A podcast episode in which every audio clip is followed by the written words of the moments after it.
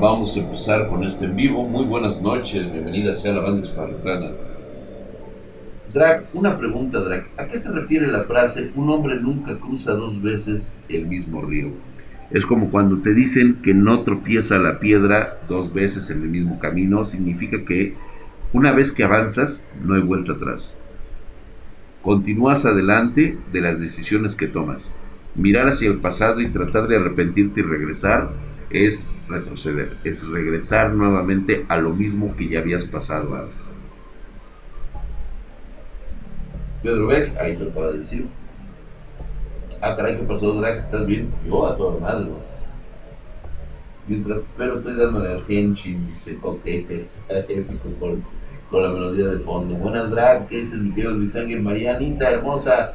Mañana es lunes, así es, Marianita. Una sobrina eh, la están asustando, Drag. Le caen pelotas de sangre por la noche es este si son gotas o son pelotas de sangre por la noche. Hoy será el viernes de terror, sí. Fíjate que hoy, hoy, este, justamente estábamos hablando de eso. Vamos a, vamos a entrar en detalles. Fíjense que curiosamente ocurrió un suceso debido a la inyección. Este, en la noche me empecé a sentir mal fue por eso de las 1 2 de la mañana que empecé a... Eh, y les digo que fue a la 1 2 de la mañana porque casi prácticamente, eh, si ustedes no la sabían, en cuestión de segundos puede transcurrir la historia de un sueño. Esto es la velocidad del pensamiento, la electricidad que recorre nuestro cuerpo, pues en ese momento es como, como puedes tener acceso a un recuerdo olvidado. Eh, llegué a tener fiebre. Me levanté como por eso de las 2 de la mañana. Y este. Y de hecho. Fue tanta mi impresión de regresar nuevamente a esa historia. Que ya no pude dormir un buen rato. De hecho, estuve. Tuiteé, aventé un tweet como por eso de las 2 de la mañana, 2, 3 de la mañana creo. Y decía que no me podía dormir porque precisamente esta este malestar, esta, esta fiebre, me había desbloqueado un recuerdo que ni siquiera, como dicen ustedes, ni siquiera yo me acordaba, vaya redundancia que estoy diciendo, ¿no? Pero, o redundancia, como dicen, ¿no? La redundancia. Este, la rebusnancia que, que, que yo tuve es recordar justamente algo que había olvidado. Me acordé, fueron a las 4 de la mañana. Ah, sí, tú estabas pendiente, mi querido Diego Walker. Ya no te contesté porque la verdad es que estaba más preocupado por acá, güey. Y pues bueno, vamos a, vamos a ubicar esta parte de la historia. Se las voy a comentar de esta manera. Ahorita vamos a leer un poco de las historias que nos mandan los espartanos. Pero en esta, en esta ocasión, quiero decirles por qué suceden estas cosas. Durante toda mi vida he pasado por este tipo de sucesos paranormales, no porque yo los haya buscado, sino porque eran precisamente esos sucesos paranormales que me buscaban a mí. La intensidad de luz que se tenía en ese entonces, ya sea para bien o para mal, la cantidad de, vamos a llamarlo, como lo dirían en las viejas eh, pues historias medievales cuando no se sabía qué significaba propiamente la magia. Mi nivel de magia era muy alto debido a las complicaciones que teníamos por parte de mi familia, mi madre principalmente, una de las más grandes y para mí en lo personal una de las más grandes y terroríficas brujas que había visto en mi vida. Este, eso sí, fue una de las eh, madres más amorosas de las cuales pues nos protegió hasta el final. A los que sobramos o los que quedamos posteriormente de haber perdido a toda mi familia, pues le agradezco mucho el sacrificio que hizo mi madre. Esto, pues bueno, significó verla también en una de las facetas más terroríficas en que puedes ver a una auténtica bruja. Esto, por supuesto, minó mucho de mis facultades, prácticamente extinguió en mí lo que significa el nivel de magia que yo tenía, que viene traduciéndose en electricidad.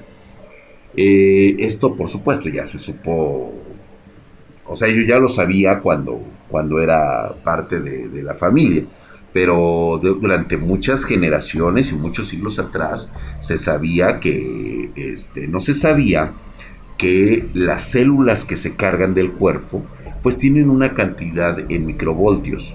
Entonces, esto es de que cada célula de nuestro cuerpo genera por lo menos una cantidad de microvoltio mínima. Entonces, imagínate cuánta cantidad de células generan este, de electricidad un cuerpo humano. Vamos a ponerlo así.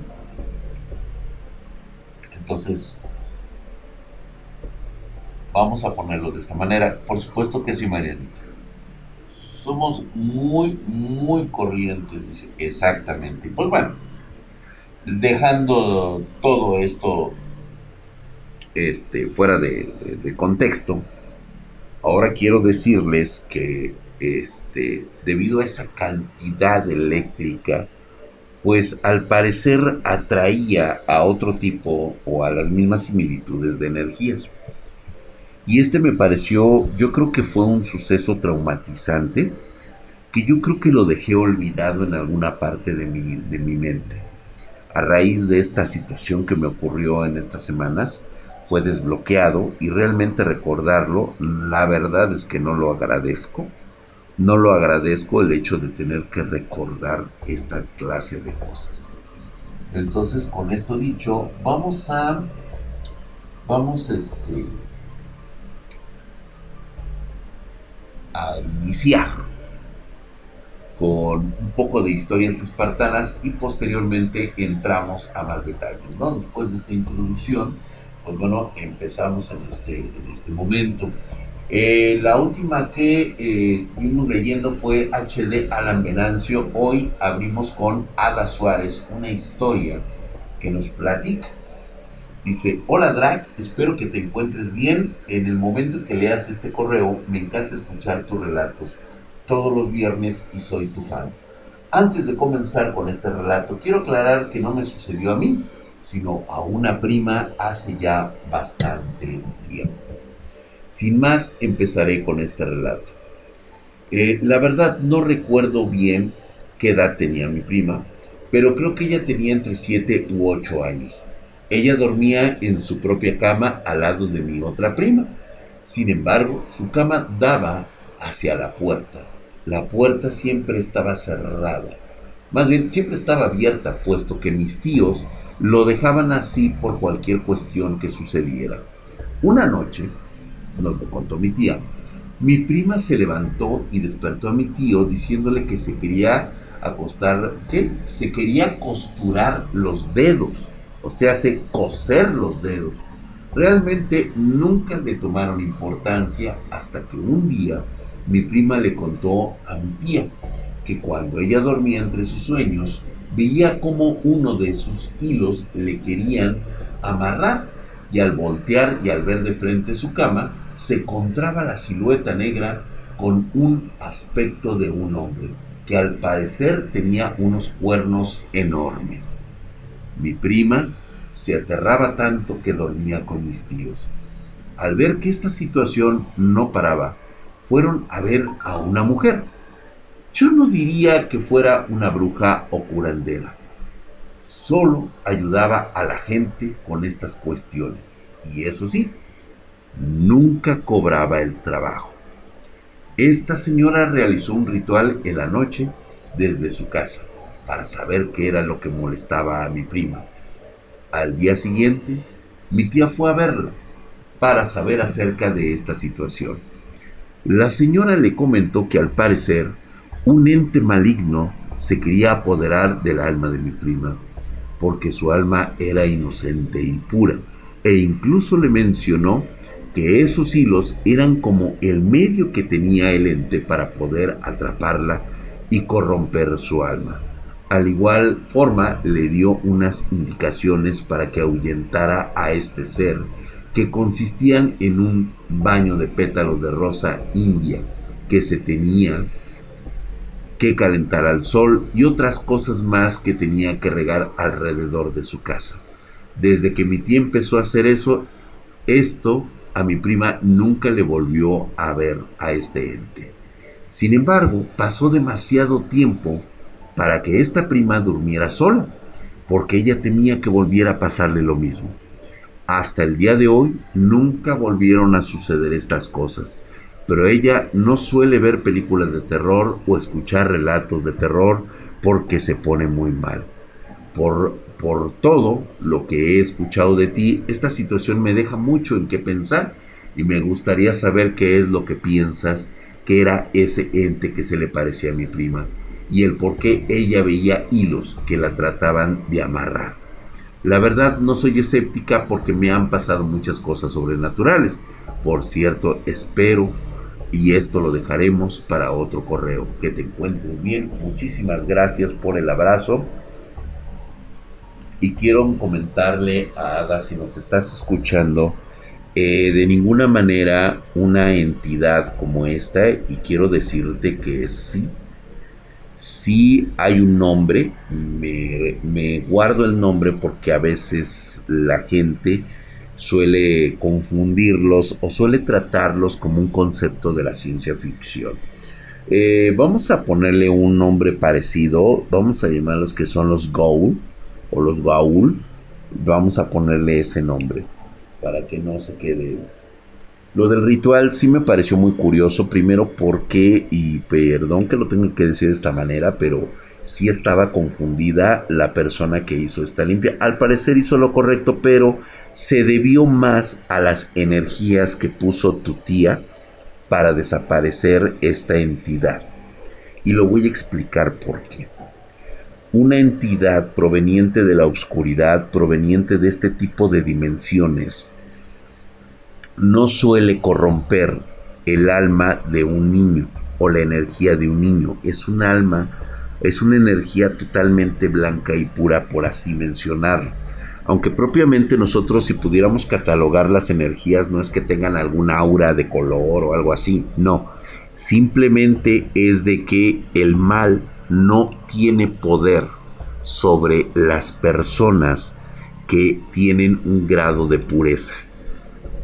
Es decir, que no tienen malas intenciones cuando se es muy joven. ¿Se entiende?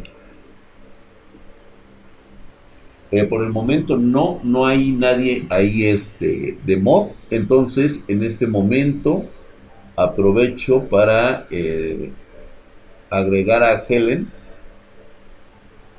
Este, déjame ver. Ay, Helen, ¿por qué no te puedo agregar? Ah, pendejo.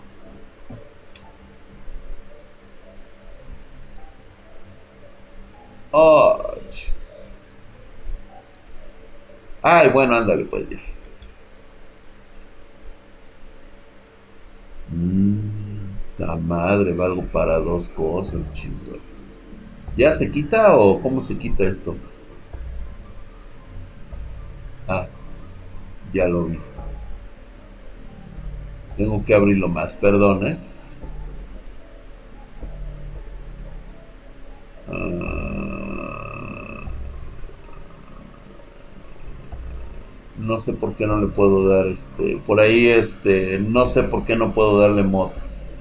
Creo que no estoy por ahí. Creo que tengo que darle este. Tengo que hacerlo por comando. Perdón, este Helen, pero no sé cómo darte comando.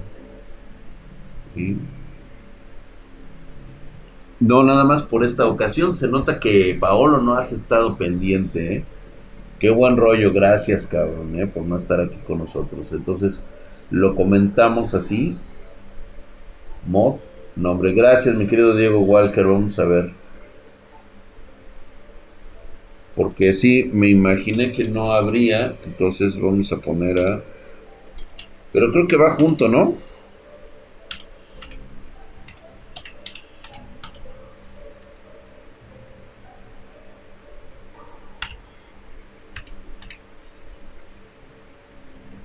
Creo que va todo junto, ¿no?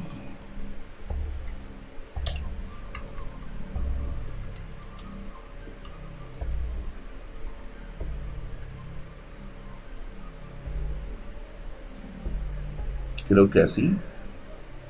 No. Mod. Ah, es que va al revés, entonces. Primero va diagonal. Ah. Sí. Gracias. Fíjate, mejor los de Twitch saben, güey.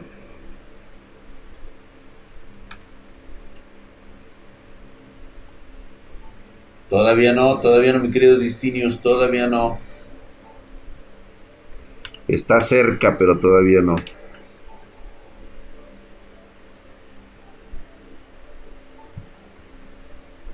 Creo que es así, ¿no? Ajá.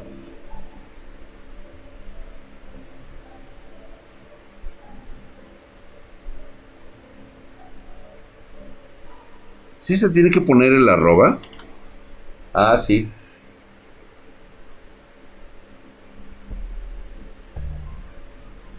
Así. Ah, Creo que sí, ya está. Creo que ya está.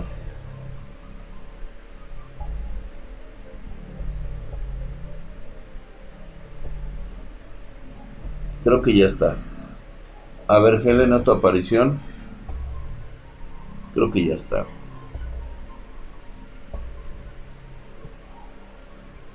Dice, ¿qué tal la lluvia? Bastante buena, por cierto. Entonces quedamos con esa situación.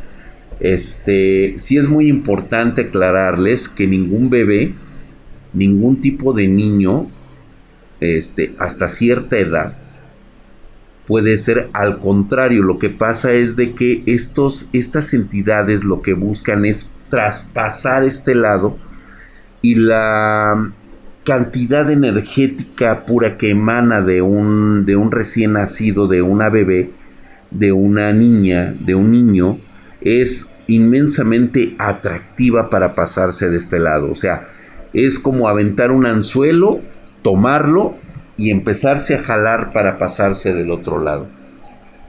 Todos aquellos que de alguna manera se corrompen es porque ya están corrompidos.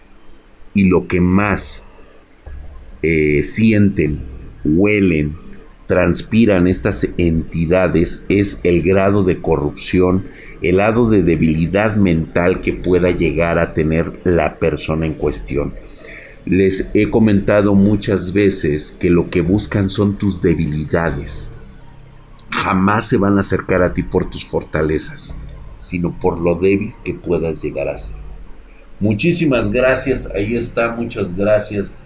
Drag, ¿por qué te sentiste mal? ¿Tiene algo que ver con la historia que estás a punto de contar? Fíjate que, al contrario, me sentí mal por la fiebre alta que me dio en la noche, pero a eso se debió una pesadilla que me desbloqueó un recuerdo que yo había traumatizado por muchos años y cuando lo volví a recordar, pues obviamente fue a las 2, 3 de la mañana. De hecho, puse un tweet que ya no me dejó dormir en toda la noche.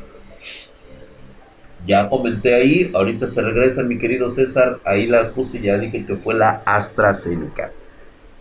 Y no, está potente la cosa esa. Marianita, muchas gracias por estar aquí. Vete a dormir, cariño, ya es hora. Vete a dormir con el doctor Tenma, con el hombre del sombrero amarillo, el doctor Black Jack, con Joey Yabuki, con el doctor Yamonauke de Hachim y con Hajikimaru y con Shiro de Dragón y Estrobo y con todo tu harem. Marianita, muy buenas noches, que descanses. ¿Tú nunca fuiste poseído algún intento? No, desde un principio fui eh, protegido. Sin embargo, las personas que estuvieron a mi alrededor vaya que ocurrieron estas situaciones. No, sí, Gus Leiva, este, Marianita tiene todo el harem completo. Y pues bueno, vamos a leer a este Adolfo Barragán que nos comenta que un COVID paranormal, dice Draxito bebé, fíjate cómo nos lo comenta. Cuando el pico de la cuando fue el pico de la pandemia y a mi madre y a mí nos dio COVID-19, lamentablemente falleció un tío cercano mío, hermano de mi mamá. Cuando fallece mi tío, no nos dio tiempo de reaccionar porque mi mamá casi muere por la enfermedad también.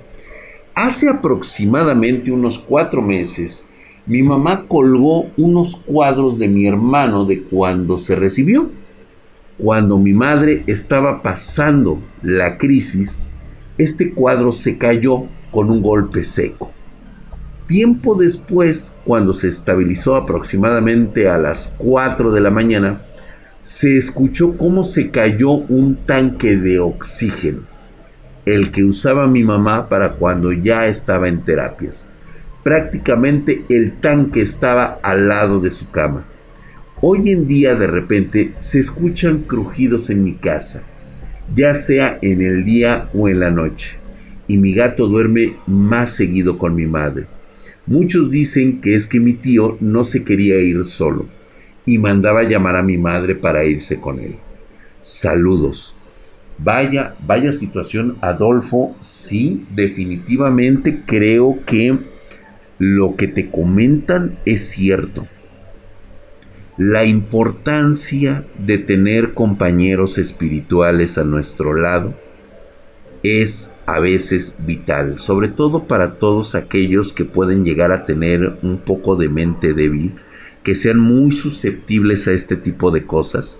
O sea, tienen que ser varios factores. Puede ser una persona con una mentalidad, un carácter muy fuerte, un espíritu muy fuerte, pero también es susceptible a este tipo de energías.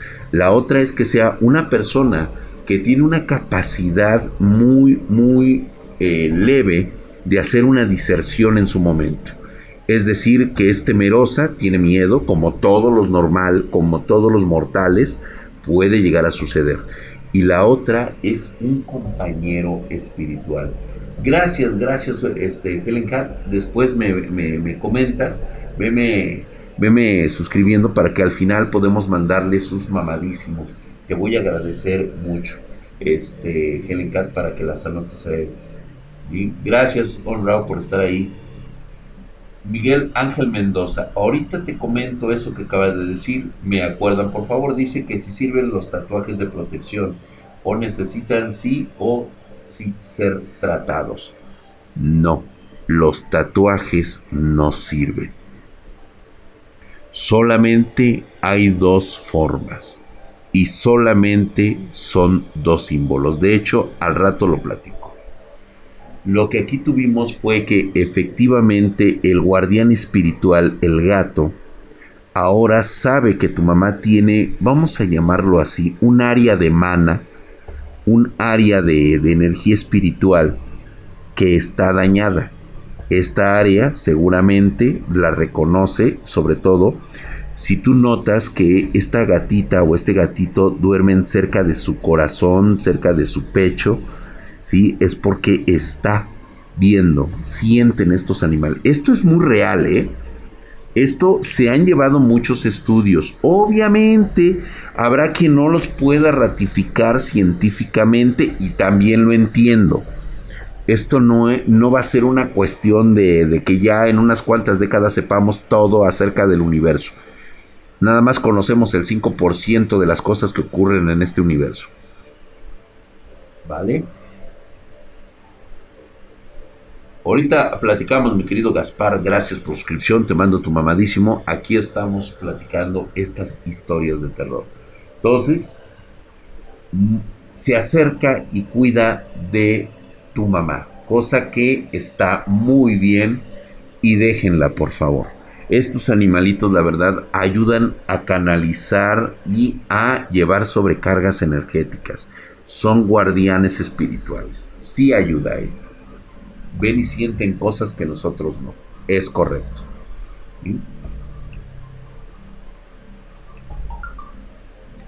Déjenme ver porque me están mandando, me están mandando y mandando y mandando. Este, déjenme ver quién es. ¿Quién me molesta a estas horas? Y no, simplemente me están... Yo creo que es todo lo de la noche que normalmente tengo aquí. Perdón, ¿eh? Que me dejen de... Ahorita no estoy para nadie, si es el de la renta, estoy en Singapur, no me encuentro para nada. Me encarga las pizzas, mi drag. No, fíjate que ya no como pizza ahorita, mi hermano. Ahorita ya este, llevo una dieta muy equilibrada. hoy me descontrolé, me comí hace ratito un, un hocho de estos de los gigantes. No había comido nada y me, lo chingué, Con una coquita light, para no subir de peso. Mis gatos se la pasan junto a mí y duermen junto a mí. Mi querido Black Baggage, eso significa que tienes mucha protección, o sea, no te preocupes, no es que tengas energías malas cargadas, sino que al contrario, ellos en cuanto, digo, todos estamos rodeados de este tipo de energías, no los espanto, simplemente es lo que es. Algunos somos más fuertes que otros, no todos somos una, no todos somos una estación de radiofrecuencias este, susceptibles a esas energías. Miren, se los voy a poner de esta manera decía un manuscrito, si en este momento tuviéramos la tecnología para poder ver a través de nuestra realidad, que pudiéramos captar todas las frecuencias de luz y energía de la realidad, podríamos estar viendo otras realidades que convergen con nosotros. La humanidad no soportaría siquiera ver qué es lo que converge con nosotros. Hay criaturas inmensamente poderosas e incluso hay cosas encerradas en otras dimensiones, prisioneras de razas titánicas, desaparecidas hace milenios. Si las pudiera ver el ser humano en su propio cuarto, no tendrías ganas ni siquiera de vivir. Esas cosas atraviesan tu cuerpo en cada segundo, cada microsegundo del cosmos como la niebla de Stephen King, correcto. Híjole, cállate, Flyers, cállate, güey, no puedo tomar ahorita. Acuérdate que nos vacunaron, Flyers, por favor, no digas eso. Nos acaban de vacunar, que por cierto, me mandó un video, este, Flyers, que no he podido analizar porque he estado convaleciente, pero ya en cuanto me recupere lo vamos a ver en Misterios de este jueves. Lo vamos a ver en Misterios de este jueves. Muchas gracias, mi querido Adolfo. Espero que nos hayas escuchado ahí. Nahual Matus nos manda una historia de terror en este momento. Está escrita. Con esta vamos a cerrar nuestro ciclo. Y por supuesto, es una historia bastante extensa. ¿eh? eso sí, eso sí. Querido Drac, primero me gustaría agradecerte este espacio que nos brindas y también por todas las horas de entretenimiento. Entretención, dice Quisiera decirte que te admiro por el mensaje que les das a los jóvenes, por la facilidad este, que tienes para contarnos todas tus historias que viviste con tu familia durante tu vida. Te lo digo porque yo también he vivido muchas cosas que solo muy pocas personas conocen y me callo por dos motivos. Uno porque la gente pensaría que estoy mintiendo o que estoy loco. La segunda es porque como me decía mi papá, el camino del conocimiento es solo para algunos y muchas de las historias que tú cuentas, yo las he reconocido y sé que son ciertas. Y como muy bien decía tu padre, pobres ignorantes que no tienen idea y viven como corderos. Exactamente. Voy a comenzar con comentando que mi papá me inició en eso a los 10 años, en lo que él decía el camino del conocimiento donde me llevaba a un lugar muy remoto en las cordilleras de los Andes en Bolivia. No somos de Bolivia, pero allí íbamos. Y nos quedábamos acampando muchos días y en algunas ocasiones íbamos a pueblos cercanos de pastores de llamas. Mi papá era muy respetado en esos lugares y ahora, a mis ya 33 años, mirando en retrospectiva, me doy cuenta de que mi papá era una especie de curandero o chamán él solo me decía que había emprendido el camino del conocimiento. El relato que te voy a contar me pasó cuando tenía unos 15 años y me sucedió en uno de estos viajes que tenía que hacer con mi padre en la cordillera. En esta ocasión recuerdo que nos levantamos muy temprano por la mañana. Aún estaba oscuro y mi padre me pidió que lo siguiera. Queríamos en busca del poder que a mí todavía me faltaba mucho por aprender, caminos aproximadamente durante cinco horas. Yo ya me encontraba muy cansado, pensando que ya quería devolverme, cuando en ese momento escuché un ruido terrible, una especie de rugido o alarido, pero nada que hubiera escuchado antes. Era una especie de alarido de una bestia o un quejido, muy sobrecogedor. No lo puedo explicar porque fue muy raro y perturbador. Me congeló la sangre. Miré a mi papá, que estaba apuntando con el dedo hacia unos matorrales.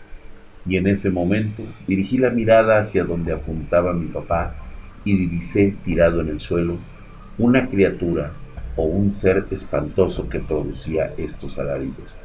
Pensé que estaba soñando, porque eso que estaba viendo no podía ser real.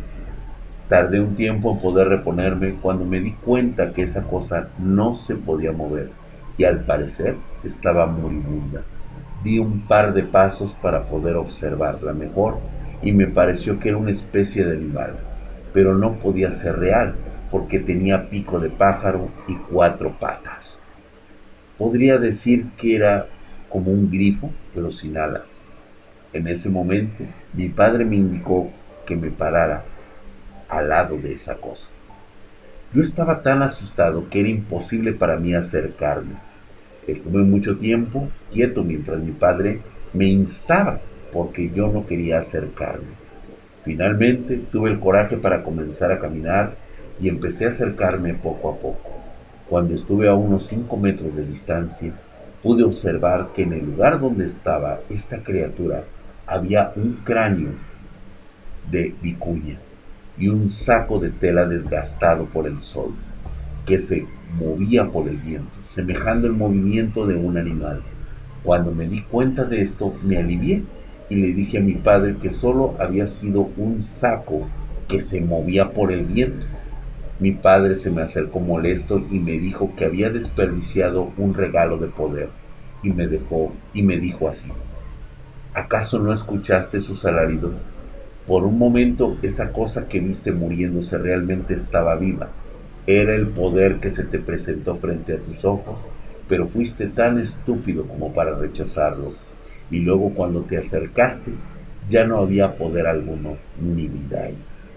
Siempre cuando me acordaba de esta situación, intentaba pensar que solo era un saco con un cráneo que mediante un efecto visual parecía que estaba viva, pero dentro de mí ya había, ya sabía que por un instante realmente era una criatura espantosa y el saco no podría haber gritado. En ocasiones se me quita el sueño cuando me acuerdo de aquella noche. Y ahora que mi papá no está en este mundo desde hace siete años, me he estado interesando en los asuntos que siempre quiso enseñar, pero que yo nunca quise aprender. No sé si por estupidez o por estar muy inmerso en lo cotidiano de la vida. En las ciudades, o como decía mi papá, te tiene atrapado y no te va a soltar porque es muy celoso. Espero que les haya gustado mi historia y si es de tu agrado, pues bueno, ahí, tengo infinidad de historias. Pues, pues muchísimas gracias, este, mi querido brother. Hemos leído tu cuento y Nahual Matus yo no sé la clase de persona que pudo haber llegado a ser tu padre. Sin embargo, creo que no sabría si estaba diferenciando el bien del mal. El poder que se te estaba otorgando era un regalo, pero son de esos regalos que denominan una frase en latín que se denomina Q pro. Sí, lo que tú estabas viendo y lo que yo puedo recordar y la experiencia que he vivido con esas situaciones es que se te estaba, se te estaba destinado transmitir el espíritu de un Wendigo. Cuando yo describo un Wendigo, no describo un animal en una sola característica. Estamos hablando del espíritu del bosque, de las energías de la naturaleza misma, que pueden estar conformados por cualquier tipo de animal, forma de animales, cabeza de venado, cabeza de tigre, manos de, este, de pollo, lo que tú quieras. Para mí era un regalo que en lo particular te daría acceso prácticamente a la vida y la muerte. Pero creo que el costo, no sé si hubieras querido, el hecho de dudar significaba que no estabas preparado, no eras la persona indicada que hubiera aceptado un trabajo que te hubiera costado tal vez y solo tal vez tu alma. Que soy honesto, te lo describo tal cual tan crudo como puede ser. Jonathan Ortega, qué bueno que me hablas de eso. Regálale un litro de nitroglicerina. Es que no tienen, no, no, no, la verdad es que no vale la pena hacer ningún tipo de pacto. No, no. Jonathan Ortega, se me perdió la gata.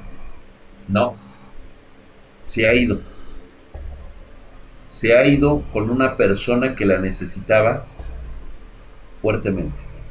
No se perdió. Al parecer tú no tenías ningún problema y eras fuerte. Se fue.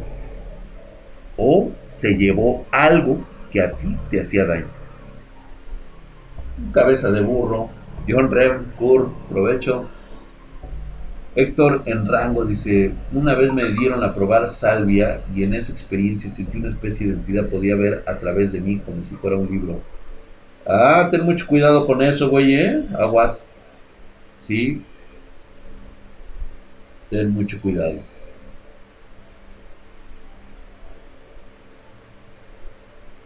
Andas más molesto que asustado, ¿no? Me perdí del casi todo por un apagón. No te preocupes, mi querido Manuel Farriñas suele ocurrir en ese tipo de lugares del tercer mundo en el que vives.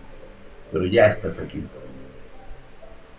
Drag, es bueno verte por acá en domingo. Sí, ¿no? Dominguito.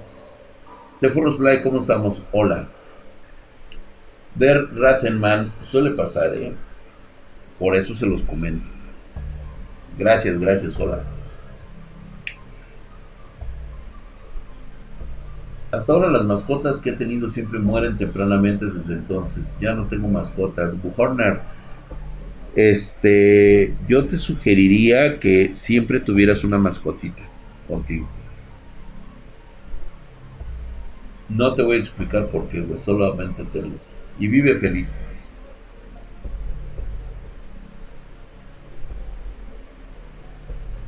Drag, entonces, ¿a qué se debe que a personas los visitan muchos gatos o van muchas, muchos a su casa? Porque tienen y están viendo situaciones que no parecen acordes. Algo está interrumpiendo energías por ahí, ¿eh? Algo. Trátese de que a veces las llamadas maldiciones suelen provenir de personas de la misma familia que con sus malas acciones, sus malas vibras, generan entorpecimientos en, tu propia, vamos a llamarlo así, en tu propia línea de chakra. No me gusta utilizar esos términos, pero no tengo ahorita otra forma de describirlos, porque tendría que meterme a un libro que no quiero tocar.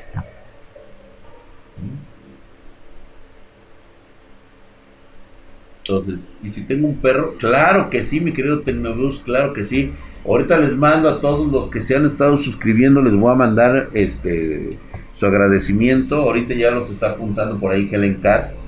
Y me, te despides por ahí, entonces pásame de una vez para mandarles el mamadísimo antes de iniciar. Por favor, pásenme las suscripciones, por favor, antes de iniciar este cuento. Más bien, esta historia que les tengo que contar. Kevo 847, algo, algo está por ahí rondando. Está bien con los perros, mi querido Lalo, este, mi querido Willy Chávez. Gracias, mi querido Lalo Doco, hijo de tu putísima madre, estás mamadísimo. Gracias por esos dos meses, actualmente llevas una racha de un mes. También, este, gracias, mi querido Flyers, Anasca 109 se acaba de suscribir ocho meses. Te mando un mamadísimo, mi querido Anasca, muchas gracias.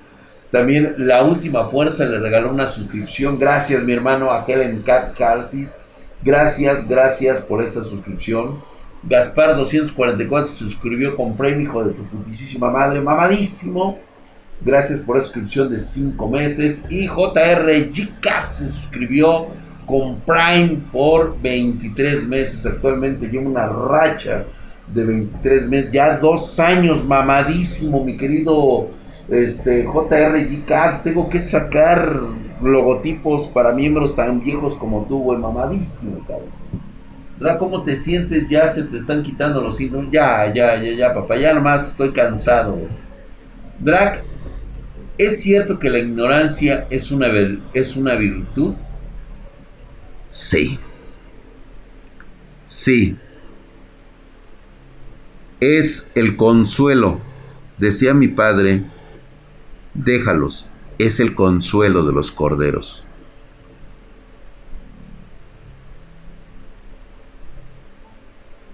Dice Drag, no sé si sea raro, pero a mí nunca se me acercan los gatos, hasta siento que me sacan la vuelta.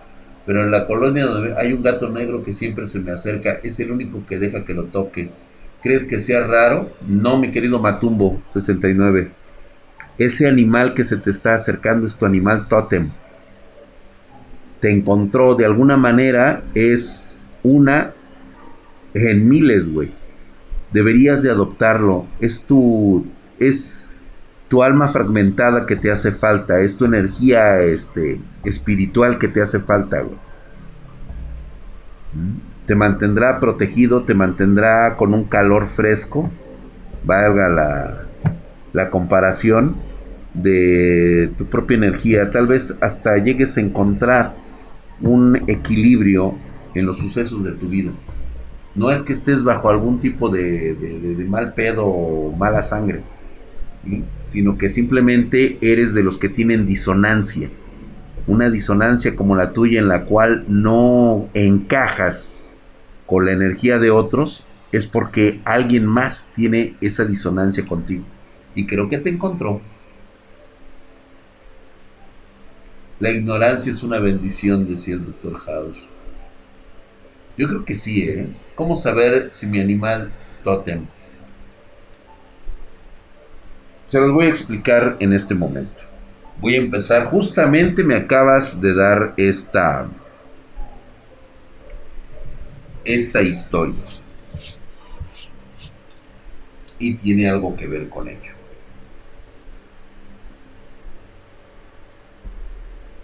JRGK, debes hacerlo, pero en su momento ocurrirá, cuando tú lo sientes.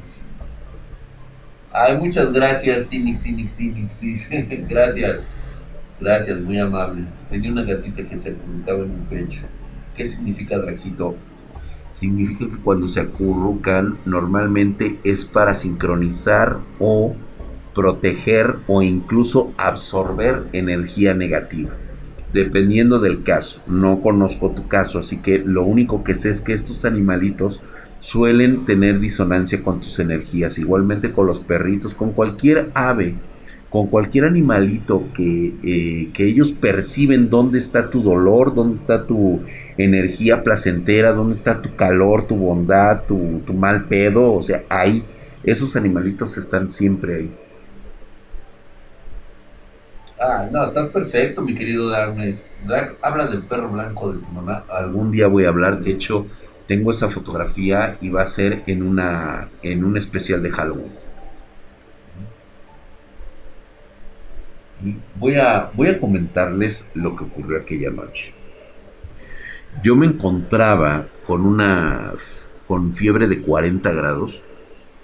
La verdad es de que esta inyección me pusieron la AstraZeneca pues prácticamente estuve bien todo el día. De hecho, todavía me dio la oportunidad de irme a tomar un, este, un café. Aproveché para irme, este, me tocó aquí, este, eh, espero que muchos lo conozcan, el World Trade Center.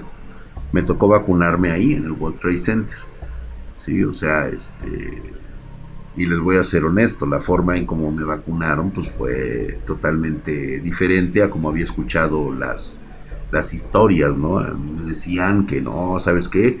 De hecho me llevaba mi morral en forma de banquito. Tengo un morral que se convierte en banco.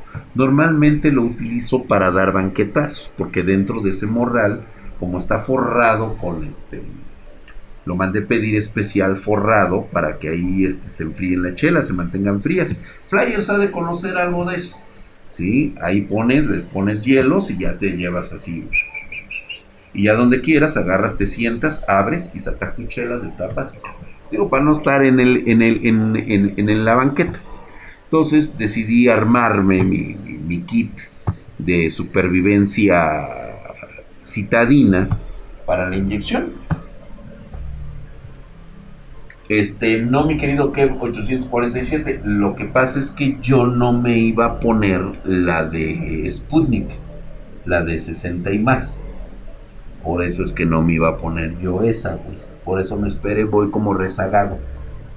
O sea, pendejo no soy. Entonces, y pues bueno, por recomendaciones también de mis hijas, decidí este, esperarme y ya fui como rezagado. Y obviamente pues me atendieron a cuerpo de rey en, el lugar en el que fui.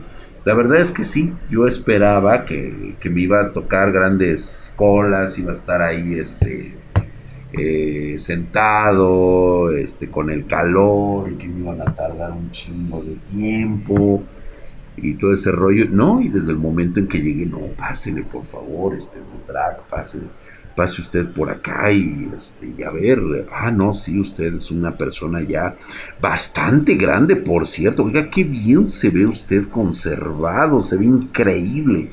Parece un dios que camina sobre la tierra. Y yo, muchas gracias, gracias. No es para tanto.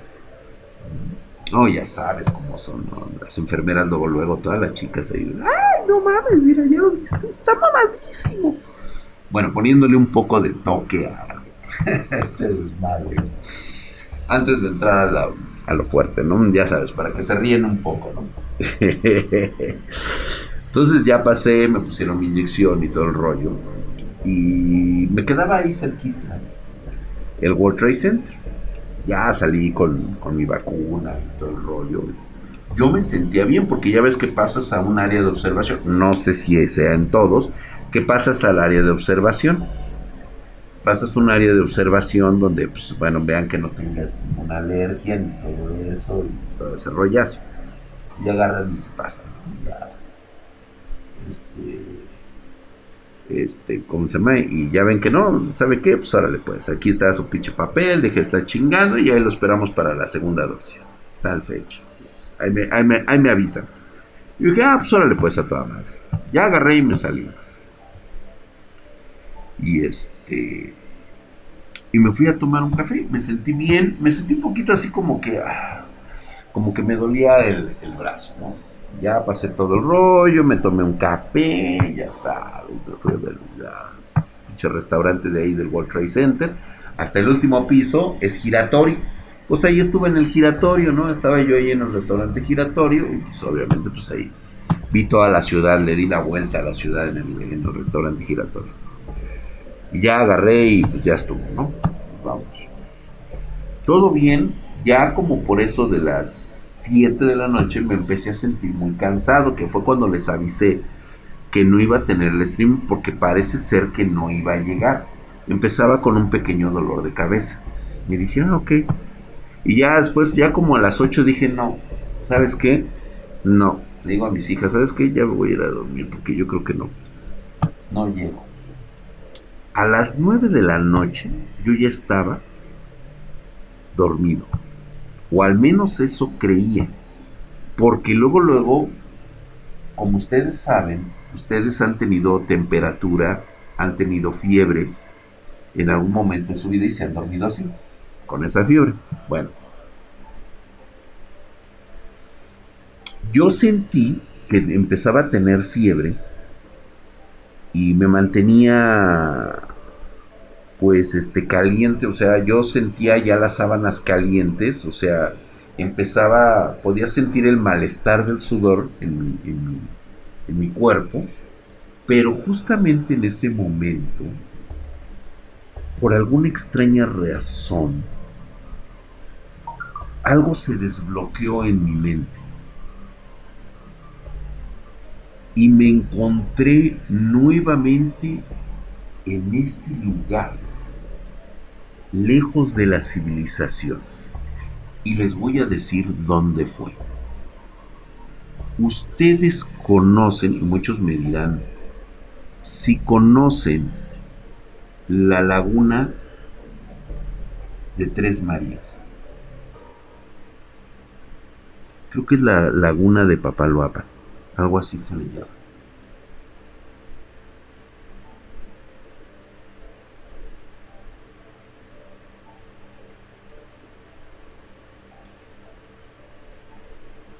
Es cerca de un pueblo llamado Tres Marías, cerca de la Ciudad de México.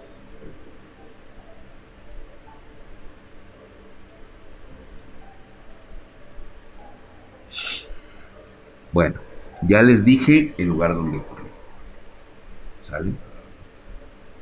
Recordaba ese lugar en el sueño. Y de hecho, yo estaba ahí con tal vez 10 u 11 años. Y recuerdo la caída que tuve por esa pendiente en la oscuridad. Me levanté y recuerdo que tenía mi lámpara y les voy a decir por qué me acordé de esa lámpara. Porque me gustaba mucho. Eran de las de que traían la pilota grandota que decía Everred. Toluca. Por ahí vamos, me quedo como. Que se llama Tres Marías. Pero no me acuerdo cómo se llamaba la laguna. Ahí estaba la laguna. Traía una pilota así grandota y la lámpara era de color amarillo con rojo, de plástico. Zampuala, Zempoala, muchas gracias de Hualco. Era cerca de ahí, justamente, la, esa caída a unos 400, 500 metros, empezaba, estaban las orillas del lago de, de la laguna de Zampoala. Era de noche, lo recuerdo muy bien Recuerdo haber caído, recuerdo tomar la lámpara y en la oscuridad totalmente absoluta, no había luna llena. Prendí la lámpara y cuando la prendí, lo primero que vi y que lo que recuerdo que me asustó y me desperté fue que vi un rostro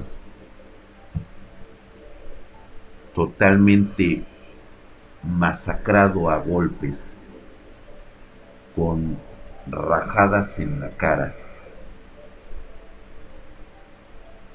La, la, mitad de la lengua colgando por un lado de la boca, que por cierto estaba abierto de la parte de aquí abajo, y por aquí le salía la lengua.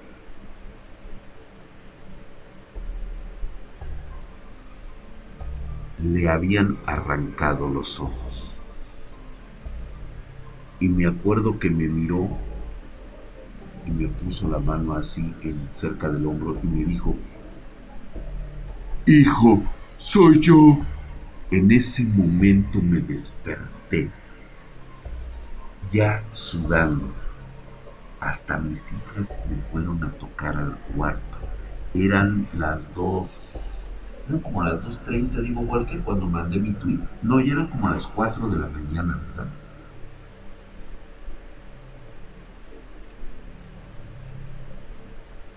No podía, no aguantaba la fiebre, el dolor de cabeza, pero no era lo que me molestaba. Me molestó, me llenó de terror acordarme de lo que había pasado en ese lugar hace ya tanto tiempo. Les platico. Mi padre me había llevado a ese lugar por unos sucesos que habían estado ocurriendo en la casa familiar. Cosa que cuando están fuera de control no ocurría.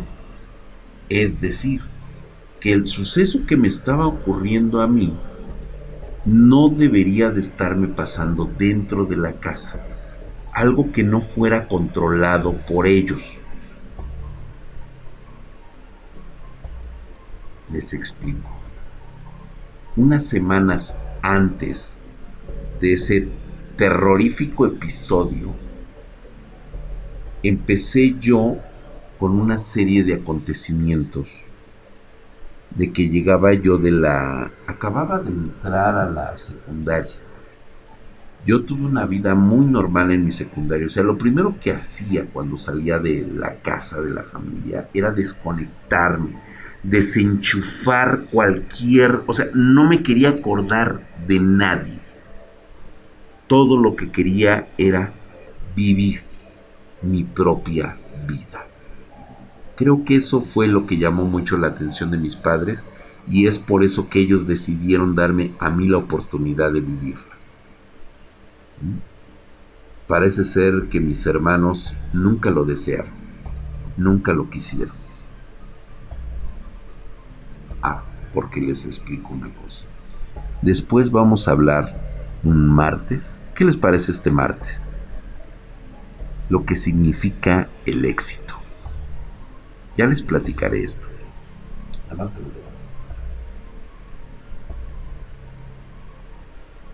No, mi querido Ticketmaster Nova, no creo. Realmente no creo que sea algo que tenga que, que se haya quedado inconcluso. No. Simplemente fue traumas que decidí bloquear por lo por el fuerte impacto que me, que me, que me pusieron. De la nada así. Un día, casi regresando de la, de la escuela, todos los días era lo mismo. Me daba miedo llegar a la casa y saber que algo había pasado. Era siempre, cada momento, cada situación. Y recuerdo muy bien que caminando por la calle que llevaba a la casa, de repente se apagaron todas las luces. Eran las ocho y media de la noche. Toda la calle como si se hubiera ido la luz. Y obviamente se escuchó a toda la gente exclamando que se había ido la luz. No era normal, pero lo más curioso era que yo apenas dando la vuelta a la esquina de la calle, en ese momento se apagaron todas las luces. Caminando unos cuantos metros, ah, porque déjame decirte, que ni siquiera se veía bien en la noche. No había luna. Entonces era oscuridad en la calle, pero completa, parecía boca de lobo. Y aún así tenía que caminar porque apenas podía llover. Y justamente cuando voy a meter la llave para abrir la casa, regresa la luz. Se enciende todo.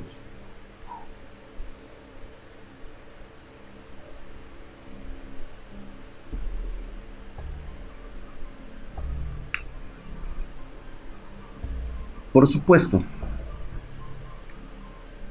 era un suceso que pasaba como cualquier otra cosa. No le tomé importancia. No, está bien, este, déjenlo, déjenlo. Él puede decir lo que ellos quieran, que el 847 retroces, eh, Toxicov, este, yo creo que está bien que aparezca este tipo de gente. Me, me gusta, porque les reitero nuevamente, la ignorancia es una bendición para estas personas. A mí me gustaría ser como él. Me gustaría ser un idiota. Y tal vez, miren chicos, hoy es un viernes, hoy es un domingo que quiero ponerme sentimental. Me gustaría ser como él, idiota. Decir mamadas, como él las llama. Y solamente tal vez, tal vez, toda mi familia estuviera viva. Y que no hubieran encontrado la muerte de la forma tan horrible como la encontraron todos ellos. Me gustaría que alguna vez todo lo que contara fueran mamadas. Por una vez en mi vida, que estas mamadas fueran eso, mamadas.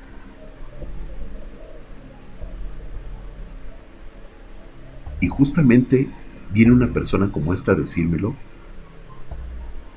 cuando estoy contando esta historia.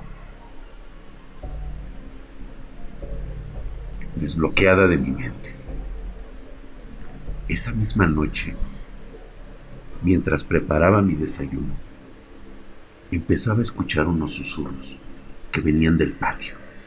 Ese patio que ya les he contado en algunas ocasiones. Ese patio oscuro, feo, que daba hacia la otra esquina, donde vivía ese hombre, ahí metido en esa covacha, en esa... lo que sea.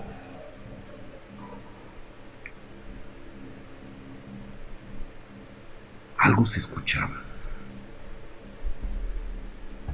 No sé si fue una alucinación, pero aquella ocasión escuché mi nombre. El nombre que me dieron mis padres. Odín así. hacia el patio. Se veía oscuro como la chingada que es muy oscura. Luego me han mandado varias veces ahí, por eso sé cómo es la oscuridad. Y por eso es la chingada. Clarito. Vi.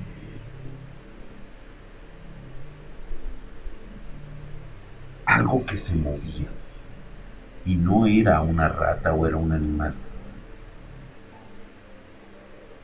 En ese momento sentí que estaba viendo el rostro de una persona a través de la ventana.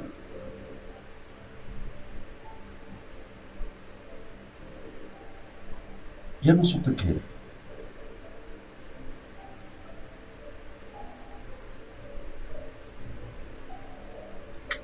regreso la mirada y por un momento me quedó el flash y dije, creo que ese rostro lo he visto antes.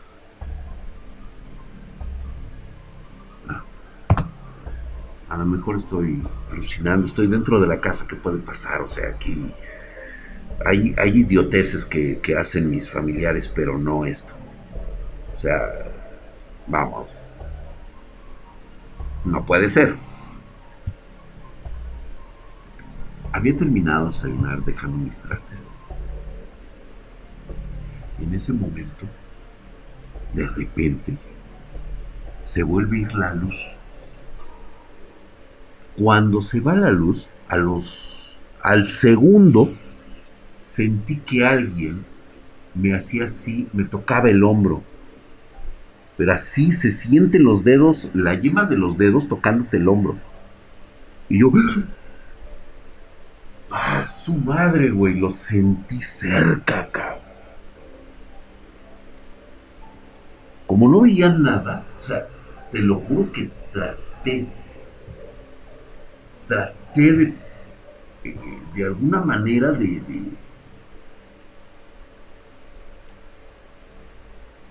de, ver quién era. ¿Por qué deseas que cambie el audio del fondo? ¿Está muy, muy feo o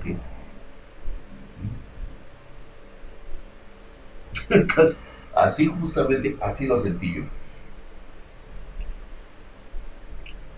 Y en ese momento, chin, que llega la luz otra vez.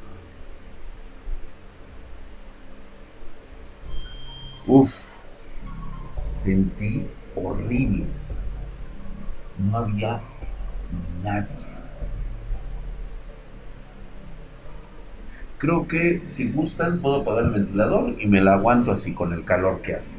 Si se les es muy complicado estar escuchando eso. Ah. Pues bueno.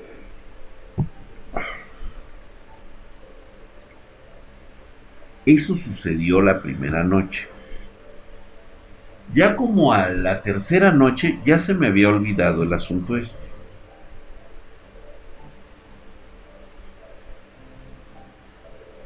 Lo que era mi cuarto, que por cierto, este, prácticamente yo dormía en un cuadro, en una caja de ladrillos. O sea, era un cuartito que en algún momento iba a ser un baño. Sí, ya saben, iba, le iban a poner este, letrina y le iban a poner regadera. Pues bueno, ya no fue así. Ese se convirtió en mi cuarto. Digamos que tenía uno unos 50, sí, como unos 50 por 3 de salida. Unos 50 por 3 de salida. Más o menos.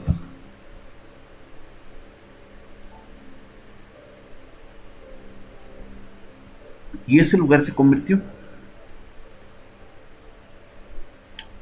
Pues como a la tercera noche me encontraba yo así preparando mis, mis útiles para el día siguiente. Obviamente me tocaba hasta la tarde, pero ya era noche. Ya me iba yo a acostar. Cuando escucho el sonido de una canica. Y luego otra vez.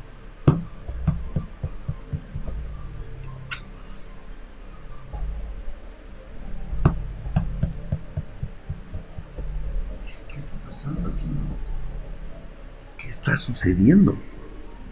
¿Por qué escucho yo canicas en esta casa? No deberían de escucharse ese tipo de cosas. Estábamos rodeados por auténticos seres objetísimos, güey. ¿Por qué lo harían aquí dentro de la casa? Y luego menos para las pulgas de mi madre. Y además cargaba yo mi.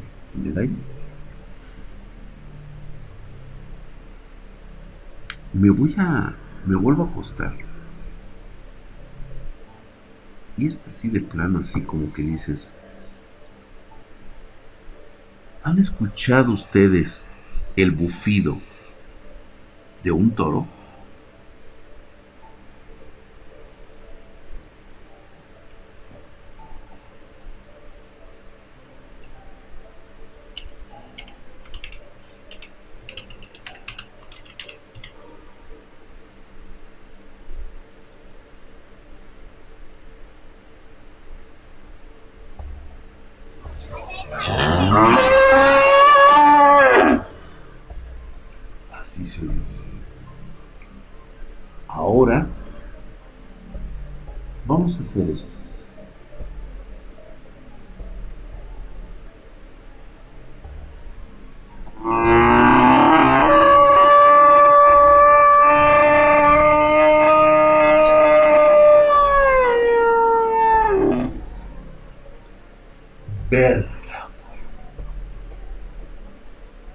Verga, En ese momento se escuchó con un eco.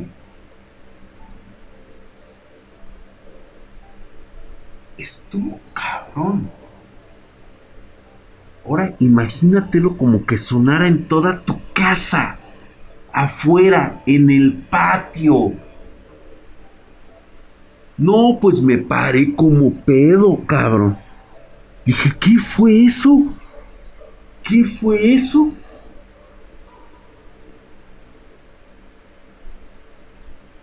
en ese momento que mi mamá en muchos años, en muchos años, jamás había escuchado cómo se refería mi madre a mi papá cuando se trataban de estas cosas. Era la primera vez a mis 11 años que yo escuchaba cómo mi mamá llamaba por su nombre a mi papá. Siempre lo había escuchado en muchas denominaciones, pero jamás, jamás de los jamases había escuchado el nombre de mi papá a través de la voz de mi mamá.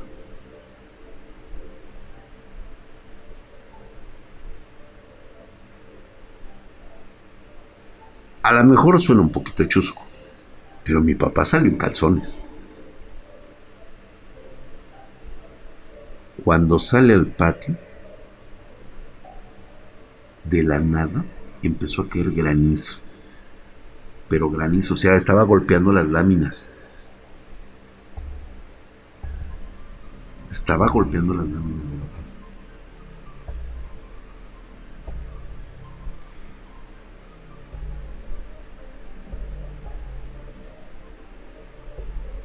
Ya les conté la historia de mi padre.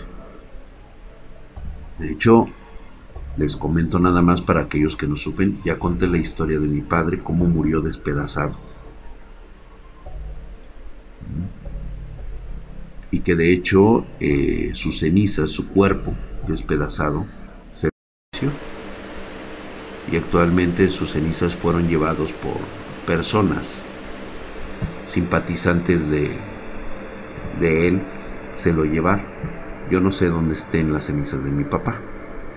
Se los comento. Cuando empieza a, caer el granizo, mi padre sale al patio y llevaba una especie como de saco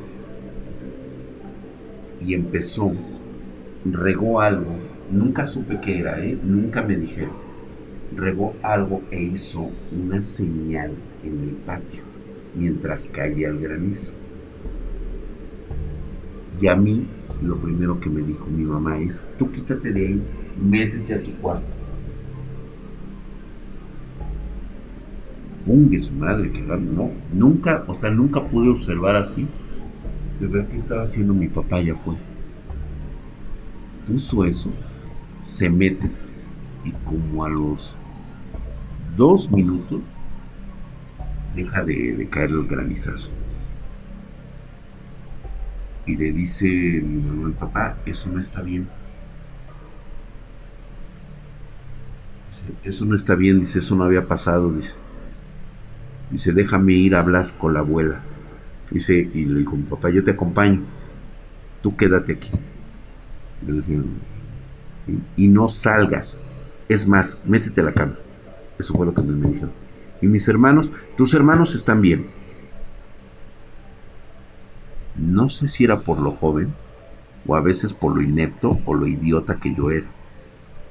Pero entendí años después perfectamente por qué no se preocupaban por mis hermanos.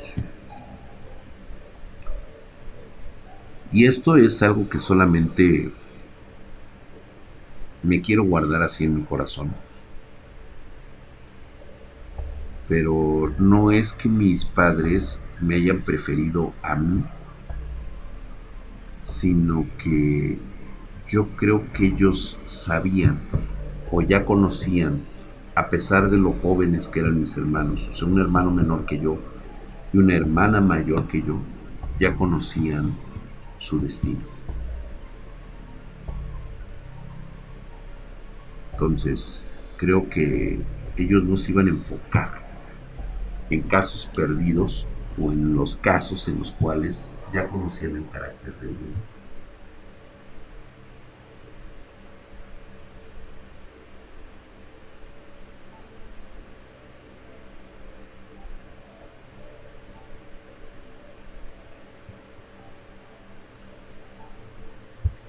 Cuando yo me voy a regreso, pues sí me saqué de pedo, güey. O sea, la neta sí me encabronó eso en ese momento, o sea, yo quise mantener una lamparita de esas de las chiquitas que traía su foquito así. Entonces, eh, era cagado, güey, porque la neta, luego a veces no teníamos ni para comprar un pinche interruptor, güey. Les digo, mis, mis padres nunca permitieron, o sea, siempre fuimos así, este, bloqueados por, por todos lados, por la familia, siempre. Y, o sea, vivíamos prácticamente comiendo nada más, o sea, lo que, lo que era práctico. Entonces, yo prendí a mi lámpara juntando los dos cablecitos y prendí así mi foquito. Digo, a mí la neta no me importaba, güey, porque pues ya sabía cómo prenderlo y cómo apagarlo, cómo prenderlo y cómo apagarlo. A mí la neta me... Entonces agarré y lo prendí. Y este, ya estaba yo este, en mi cuarto, ¿no? Y podía ver, me acuerdo muy bien que veía yo las paredes, que eran este de, de ladrillo, de ladrillo gris.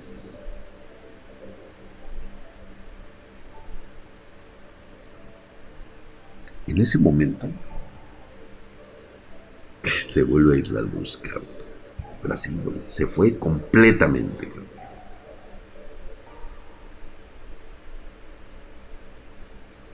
No sé cómo lo tomen ustedes. Pueden burlarse lo que ustedes quieran. Se apaga la luz. En ese momento siento que algo me abraza, güey. Pero así sentí en la oscuridad que alguien me abraza de frente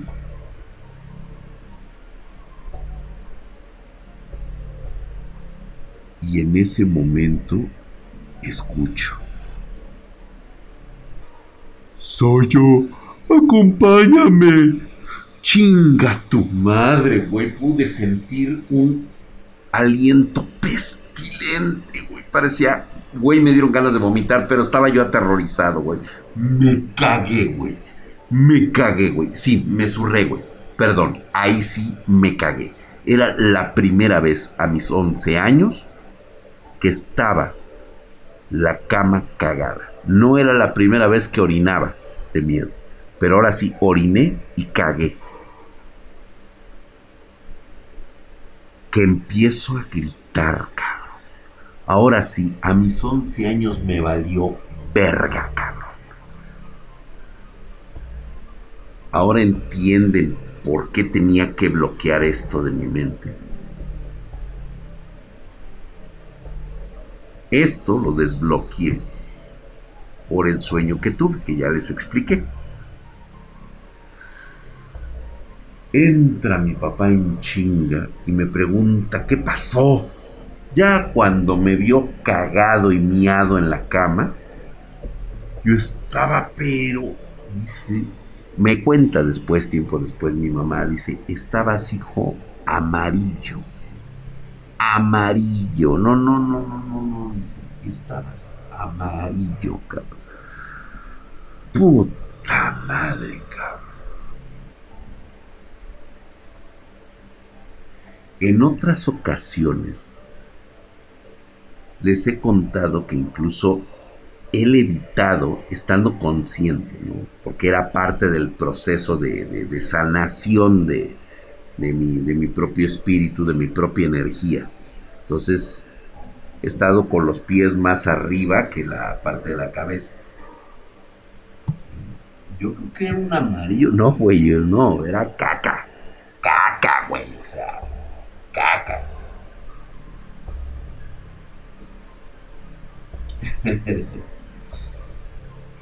y este y no, pues olvídate, Yo no dormí aquella noche.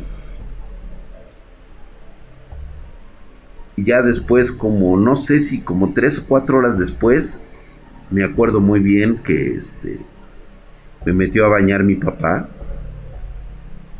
Salimos, no me dijo nada y dijo, este, duérmete aquí con nosotros pero no dormí con ellos en su cama, sino que mi papá preparó una especie como de puso un tapete y era raro verlo sacar sus cosas.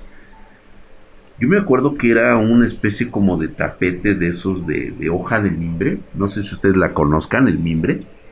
Era algo parecido a eso, pero estaba hecha de hojas de maíz. Me acuerdo muy bien porque era de color negro. Chéquense bien, ¿eh? Negro.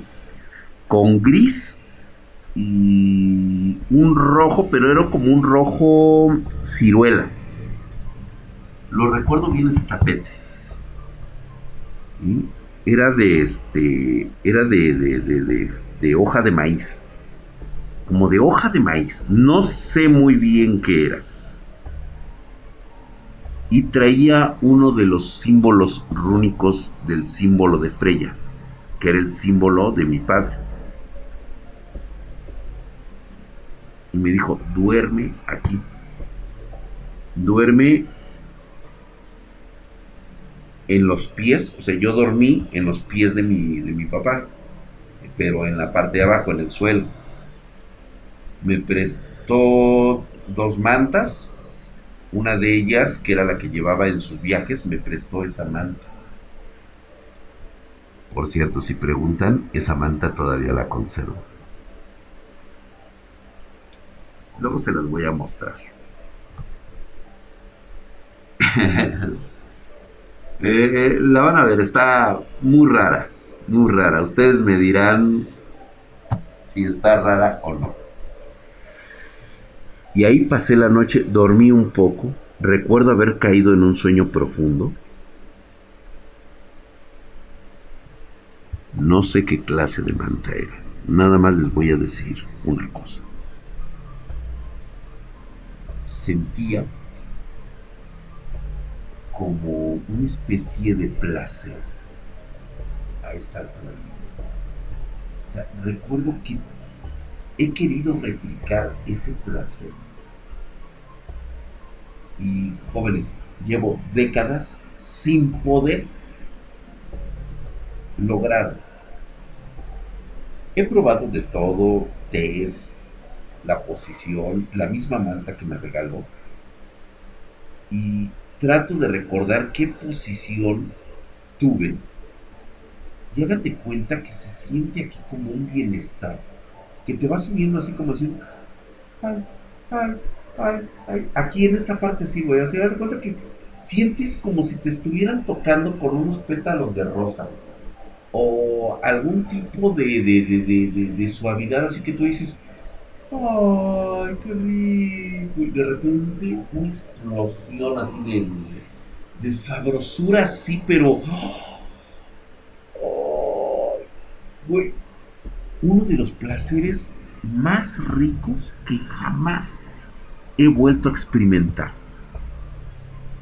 Sabía que en alguna parte yo recordaba eso y lo había querido de replicar pero no recordaba dónde hasta apenas este viernes. Ahora sé de dónde, de dónde vino ese placer. O sea, jamás lo asocié con los eventos que bloqueé de mi mente. Como que seleccioné con lo que me quise quedar y bloqueé todo lo demás. Yo digo que fue un placer espiritual. Igual estoy pensando que fue de la cama con hojas de maíz.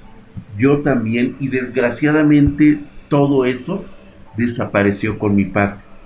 Todo eso. Tal vez era el símbolo.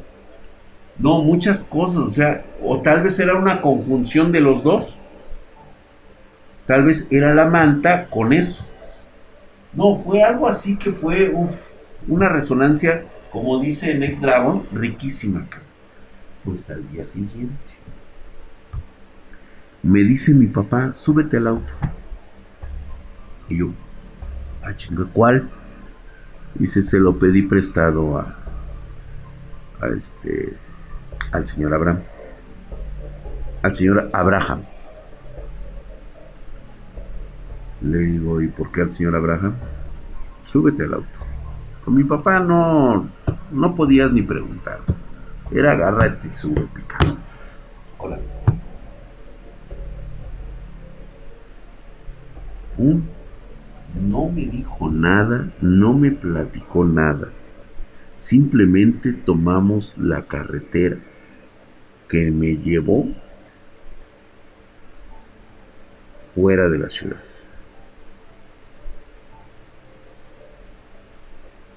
Llegamos a Tres Marías, nos metimos por una vereda y me dijo ten y me dio unos sándwiches que había preparado mi mamá. Y luego tú no vas a comer, dice no. Yo necesito estar en ayuno.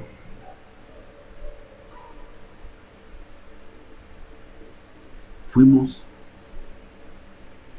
a la laguna. Nos quedamos en un lugar donde estacionó el auto. Aquí mi, mi, recuerdo es muy borroso. Porque recuerdo que lo recibieron dos personas.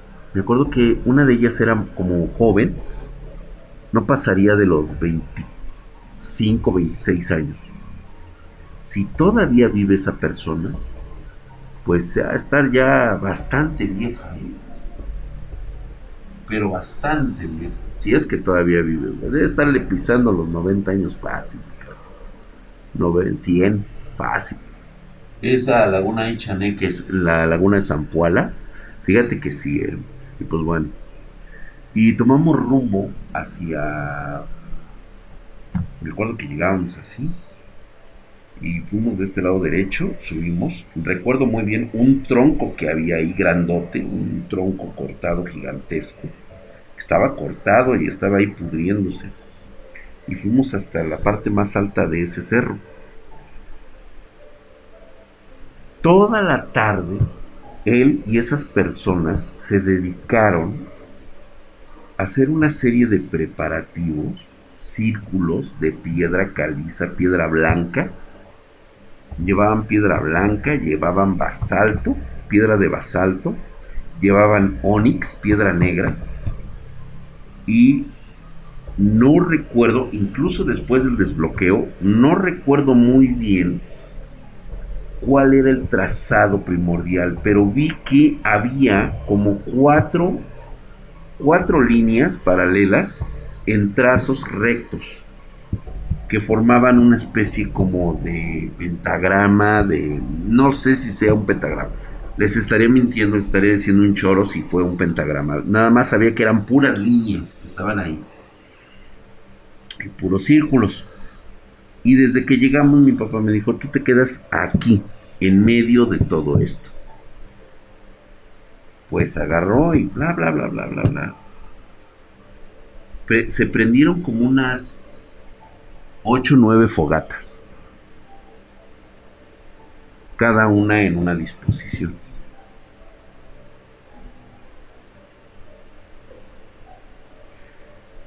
Y me dice, va a llegar un momento en que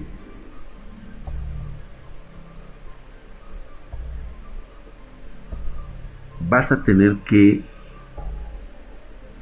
tomar la decisión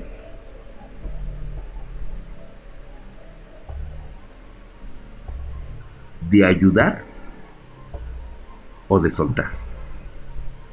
Yo no te puedo decir, ¿ayudas o sueltas?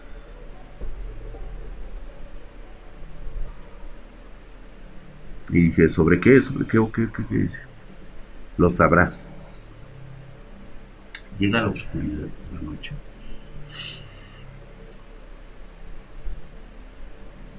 Y justamente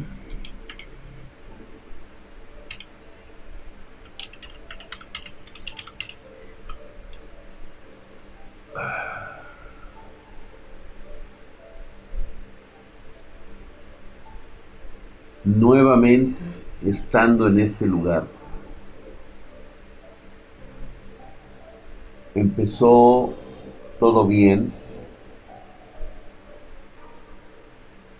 Mi padre estaba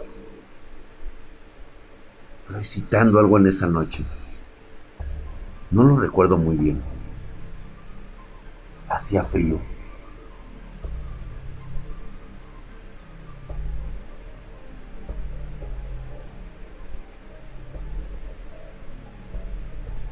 El mismo viento parecía que llevaba voces. Algo se cuchicheaba.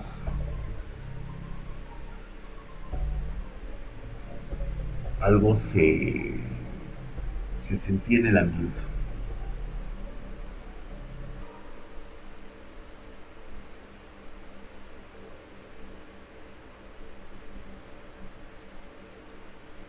Llegó un momento en que sentía cómo mi cuerpo se erizaba. Ustedes han estado cerca de un, este, de algo con electricidad o sienten como que su cuerpo este, vibra, así como que hormiguea. Ese hormigueo se siente. Y fue en ese momento que ocurre otra vez lo mismo que pasó en el patio.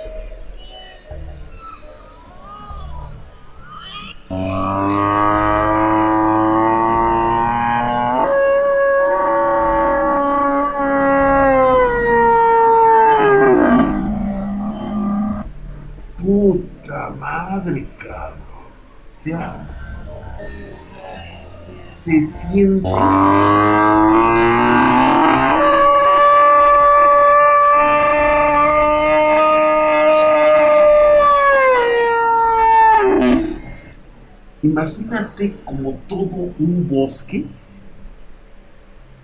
el sonido de algo muy parecido. Realmente, miren chicos, esto que les estoy poniendo es el mugido de un toro. Aquello era más cavernoso, más este, más ronco, parecía como un trueno de, de, de como cuando suenan los, los rayos, los truenos. Así, cabrón, bien ojete. Yo estando en medio de ese pinche círculo, se apagan todas las pinches fogatas. Afortunadamente, o creo que ese era el plan de mi padre, que yo tuviera la lámpara en la mano. Me dijo, sostén esta lámpara. Y, cuando sientas que estás en la oscuridad, préndela. Es, en ese momento vas a ver lo que ocurre. Se apaga todo, güey, así. Así de frente en toda la pinche oscuridad, quiero prender la pinche luz. Cuando algo que me gana lo que veo enfrente de mí.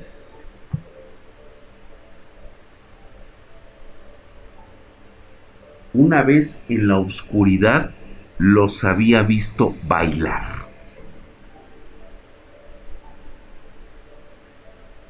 En esa oscuridad completa y total, estaban esos viejos ojos brillantes, salidos de sus cuencas. Ahora estaban bailando delante de mí. A la cagada, güey. Me voy haciendo para atrás así. Hijo de su pinche madre. Cuando me hago para atrás, no me doy cuenta, no sé cómo ocurre, siento que me caigo. Empiezo, siento que me voy deslizando por el pinche cerro, pero recapitulando un poco, o sea, vamos, estaba yo en una superficie muy plana. No pude haber recorrido como 10 metros antes de volver a caer.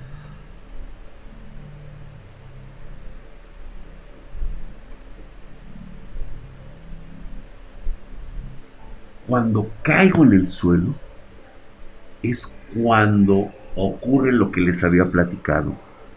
prendo la lámpara, porque así, güey, me levanto todo pinche pendejo, güey. Prendo la pinche luz y lo primero que me aparece es una cara molida a golpes, güey. Toda tasajeada del pinche rostro. Todo esto abierto de aquí la lengua y pedazos de ella colgando de aquí de la, garganta, así como si le hubieran hecho una corbata. Y claramente escucho. ¡Ayúdame! Y me toma del hombro y en ese momento reconozco cuando veo las cuencas vacías de quién era. Y sí, chicos, era el tío Rubén.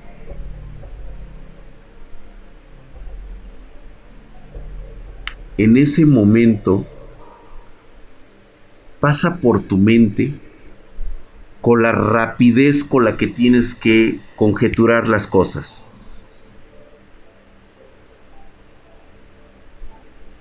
No tienes que hablarlo, no tienes que recitar nada. Recuerda que tus sentimientos, tu mente es la que te traiciona.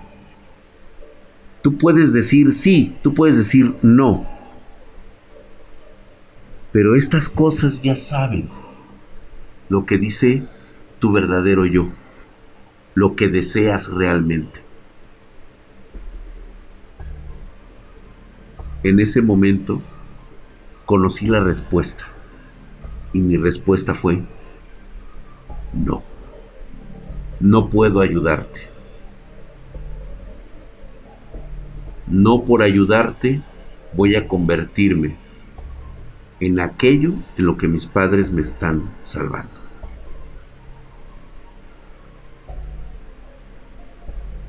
Cambió su mirada, cambió su faceta. Y lo único que recuerdo, chicos, antes de caer yo creo que caí desmayado, fue que me gritaba como en un idioma, no sé si fue por el desmayo, no sé, pero me gritaba y me decía cosas en un idioma que no entiendo. La verdad, ¿para qué les, les cuento macho? La neta no sé.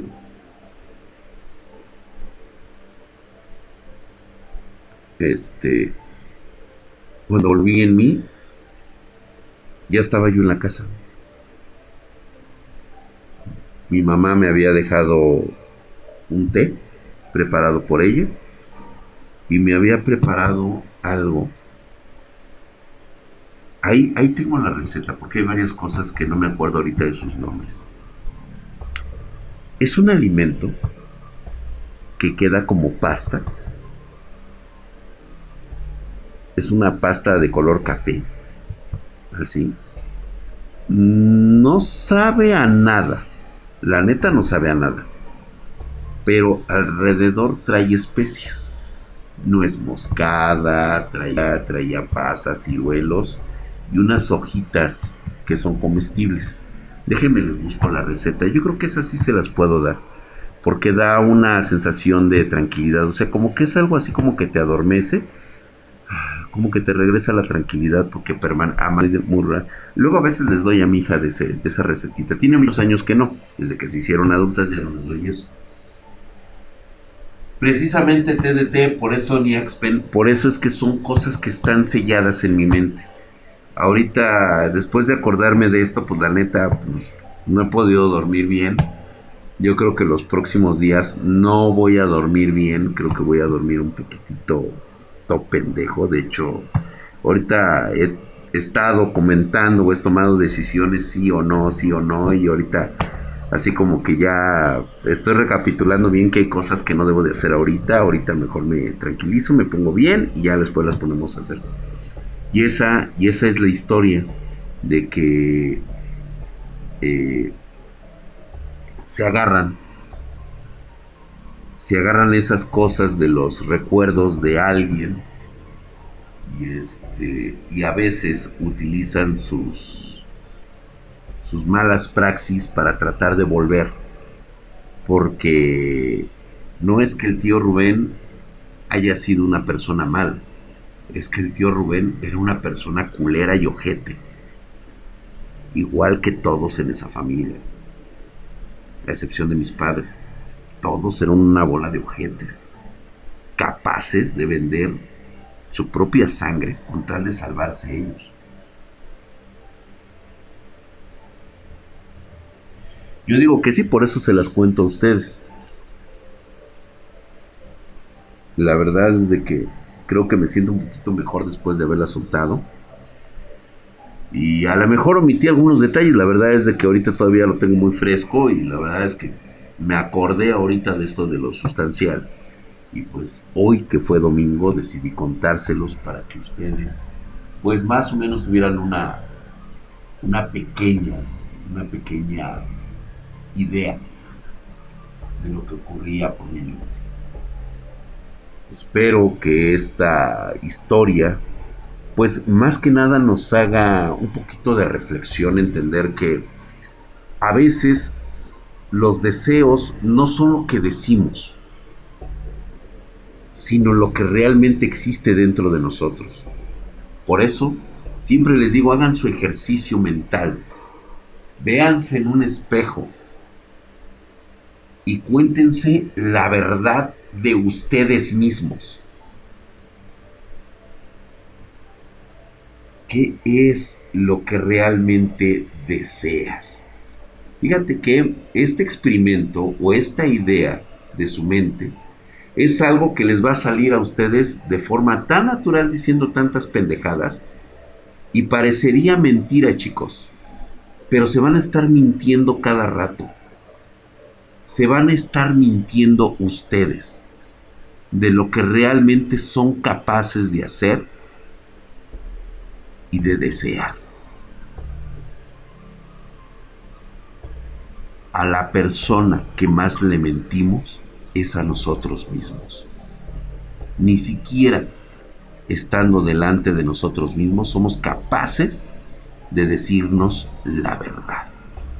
Porque cuando sabemos realmente lo que deseamos y lo que somos, a veces no nos gusta. Y de hecho a mucha gente no les gusta. Se aterroriza. Mucha gente cree que es buena. Mucha gente cree que es heroica. Mucha gente cree que es lo mejor que ha hecho en su vida. Y cuando se enfrentan al juicio de su propia razón de ser, ahí es donde te vas a ver.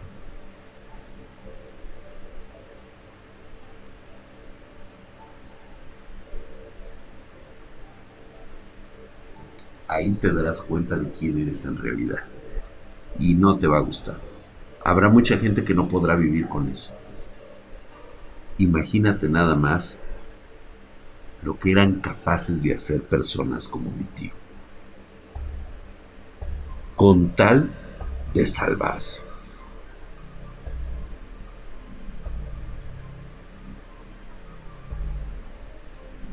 Seguramente una vez que fue arrastrado vamos a llamarlo así, al sitio donde tenía que pagar por su pacto mal hecho, ha de haber dicho, tengo la solución para ustedes, denme una oportunidad. Mientras lo siguen torturando, mientras lo siguen madreando, por así decirlo, por toda la eternidad. Recuerden que no está muerto, simplemente se lo llevaron completo, lo desaparecieron. Los dejo con esa reflexión. Recuerden, entre mejor entrenado tengan su, su mentalidad, su condición, mucho mejor les puede ir en una situación que espero jamás les ocurra. Si les llega a ocurrir, sabrán qué hacer si se preparan bien. Mentalidad. Todo está en el entrenamiento de sus mentes.